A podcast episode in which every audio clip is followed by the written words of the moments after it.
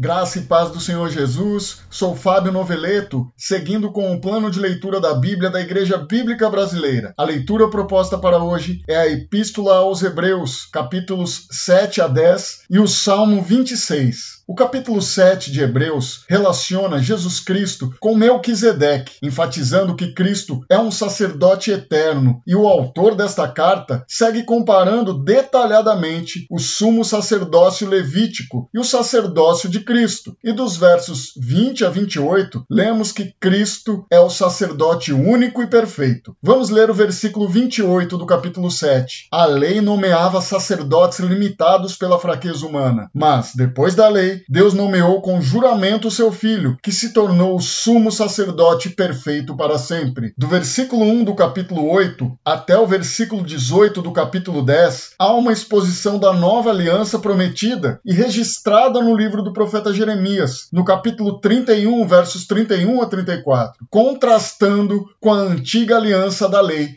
que se tornou obsoleta, pois foi substituída pela nova, conforme o versículo 13. Quando Deus fala de uma nova aliança, significa que tornou obsoleta a aliança anterior, e aquilo que se torna obsoleto e antiquado logo desaparece. Seguindo ao capítulo 9, dos versos 1 a 10, há uma breve descrição do tabernáculo, mas a conclusão é que os rituais, ofertas e sacrifícios mosaicos eram imperfeitos e ineficazes, diferente do sacrifício de Cristo, exposto dos versos 11 a 28, que não se repete, é perfeito e eficaz. Vou ler dos versos 26, parte B, até o verso 28. Mas agora, no fim dos tempos, ele apareceu uma vez por todas para remover o pecado mediante sua própria morte em sacrifício. E, assim como cada pessoa está destinada a morrer uma só vez, e depois disso vem o julgamento, também Cristo foi oferecido como sacrifício uma só vez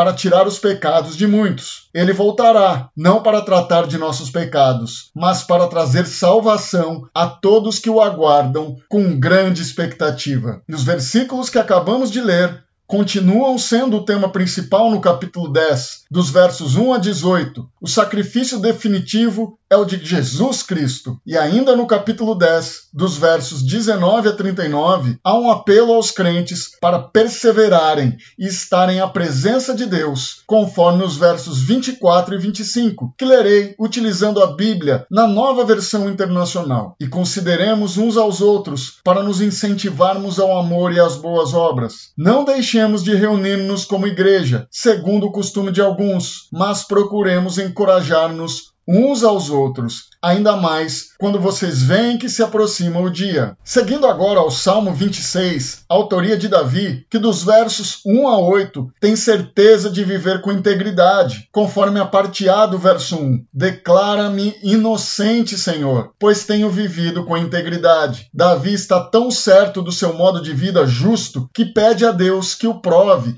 examine investigue o seu coração e sua mente. Davi não se associa com mentirosos e os que o mal. Dos versos 9 a 12, Davi pede para que não seja colocado junto com os pecadores, conforme o verso 9, parte A. Não permitas que eu tenho o destino dos pecadores. Davi sabe que para caminhar com integridade deve estar alicerçado no Senhor, e assim finaliza este salmo, como está escrito no verso 12: Agora estou em solo firme e louvarei o Senhor no meio do povo. Não há rituais, leis, ofertas, sacrifícios que possamos seguir ou fazer que perdoa pecados e nos concede a salvação eterna, mas somente em Jesus Cristo. Cristo é o e nele temos o perdão dos pecados e a salvação eterna. Onde podemos estimular uns aos outros e aprender mais sobre o nosso Salvador? Na igreja local de reunião dos salvos. Então, vamos seguindo com integridade, firmes no Senhor e o louvando no meio do povo. Vamos orar. Santo Deus e Pai, muito obrigado por mais um dia debaixo da tua graça e misericórdia. Obrigado, Senhor, pela nossa esperança que se fortalece em Jesus Cristo, que veio ao mundo como oferta pelos nossos pecados. Se conosco, Senhor. Cuide de nós e nos proteja. Em nome de Jesus. Amém. Tenha uma excelente quarta-feira.